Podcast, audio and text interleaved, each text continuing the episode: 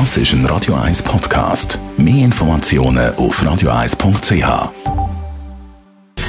Gesundheit und Wissenschaft auf Radio 1. Unterstützt vom Kopfwehzentrum Irlande Zürich. www.kopfwww.ch die Pandemiezeit ist die grosse Zeit der Lieferdienst, wenn es ums Essen geht. Vor allem in der Zeit, wo die Restaurants ganz zu sind und man nicht hat selber kochen ist eigentlich nur noch die Option vom Lieferdienst.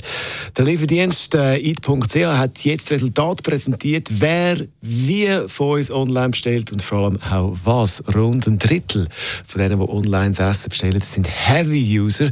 Das heisst, sie bestellen mehr als dreimal pro Monat Essen heim. Unter den Heavy-User mehr Männer als Frauen. Allgemein bestellen die Jungen zwischen 16 und 40 mehr Essen beim Lieferdienst als die über 40-Jährigen. Und wenn es ums Essen geht, was wird am meisten bestellt beim Lieferdienst?